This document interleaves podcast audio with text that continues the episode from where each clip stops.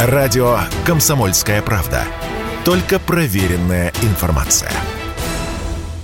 Объем бронирования туристами поездок за границу на ноябрьские праздники по сравнению с прошлым годом уменьшился на треть. Основной причиной этого эксперты Ассоциации туроператоров России и опрошенные туроператоры называют полную неопределенность.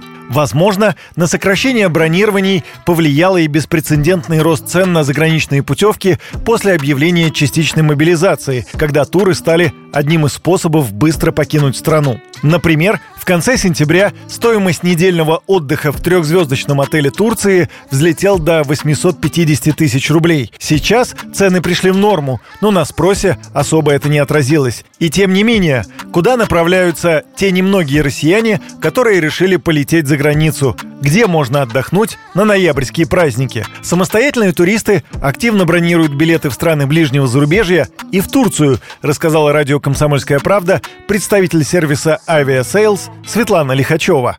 На ноябрьские праздники 33% бронирования приходится на зарубежное направление. В топе оказалась Турция со средним чеком бронирования 38 тысяч рублей на человека туда-обратно, Объединенные Арабские Эмираты 56 тысяч рублей, Таиланд 64 тысячи рублей, Израиль 52 тысячи рублей и Армения 22 тысячи рублей. Цены почти на все авиабилеты в этом году дороже, чем в прошлом. Этому есть объяснение, сказала радио «Комсомольская правда» исполнительный директор Альянса туристических агентств Наталья Осипова.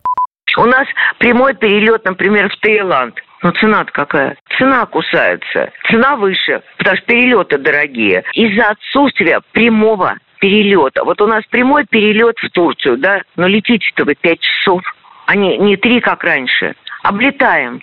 Из внутренних направлений в топ вошли Москва, Санкт-Петербург, Сочи, Минеральные воды и Калининград. Активно россияне бронируют санатории в Краснодарском крае. Любители индивидуальных туров в этом году на ноябрьские праздники чаще всего хотят улететь на острова в Индийском океане. А также им могут предложить Сейшелы. Туда наладили прямое авиасообщение. Туры стоят недешево, примерно около полумиллиона рублей на двоих. Юрий Кораблев, Радио «Комсомольская правда».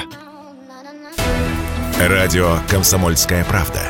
Никаких фейков, только правда.